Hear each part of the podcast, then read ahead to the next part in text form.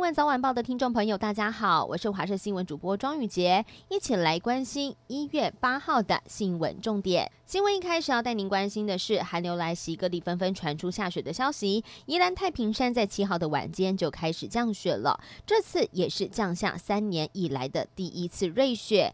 而今天一大早就吸引了好多游客上山去赏雪，排队的车辆已经距离票口有六公里这么远，提醒大家要上山的话，一定要特别注意，车子要有雪链才能够开上太平山庄。而另外，雪霸国家公园在凌晨也下雪了，美景让保育职工直呼真的是美呆了。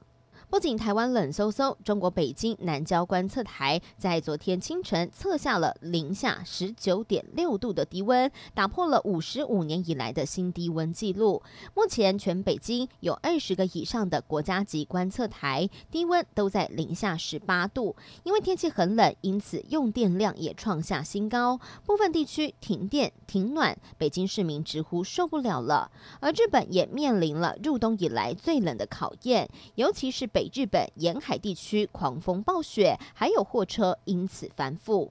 今天全台急冻，有很多人都想要上山去追雪。医师就提醒了机车族，还有心血管疾病的人，一定要特别注意保暖。而医生也表示，像是手脚。脖子是最容易失温还有冻伤的部位，尤其喜欢穿拖鞋跟凉鞋的族群，要是脚冻伤了，很有可能会诱发心血管疾病，因此一定要好好的做好保暖工作。好，这一波寒流让全台的气温下探。嘉义阿里山森林游乐区在上午温度只有三四度，而上山的游客每一个都包得紧紧的。不过游客数量明显有少很多。而从元旦到现在，接连两波的寒流造成了农渔产业的损失。台南沿海地区有上千公顷的养殖池，就有不少的文蛤跟虱目鱼混养的鱼温，在上一波的寒流，有近七成的虱目鱼都被冻死了。上午农委会主委陈吉仲特别。来到了台南七股，要来了解寒害的状况。屏东昨天传出有一架轻航机失联，机上分别是一名林姓教练与陈姓学员。消防局漏夜的搜救，直到晚间的十点多，在赛家村山域寻获了。当时现场还起火燃烧，两个人已经明显死亡，遗体目前是已经送往了屏东市区殡仪馆。陈姓学员的爸妈难掩悲痛，怀抱着机师梦的儿子，没想到在体验轻航机后，就从此一去不回。而为何会失事坠落，专家研判可能是因为天候因素的影响，不过一切都还必须要等到运安会详细的调查。国际间重大消息：美国国会暴动事件造成了至少四个人死亡，震惊了全世界。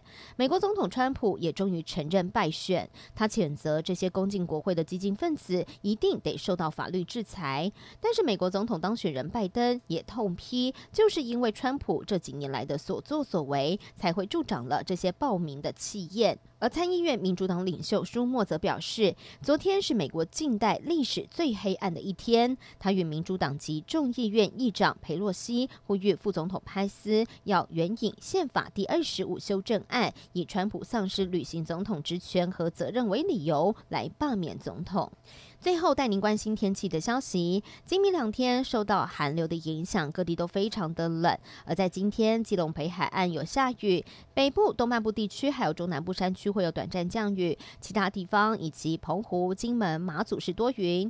明天起，台湾的东半部地区还有大台北地区都以还是会有短暂降雨，而其他地方包含了澎湖、金门、马祖是多云到晴。今天，基隆北海岸跟东半部地区，包含蓝屿绿岛以及恒春半岛沿海地区。会有长浪发生的几率，提醒大家，如果要前往海边，也要小心安全了。以上新闻，感谢您的收听，我们再会。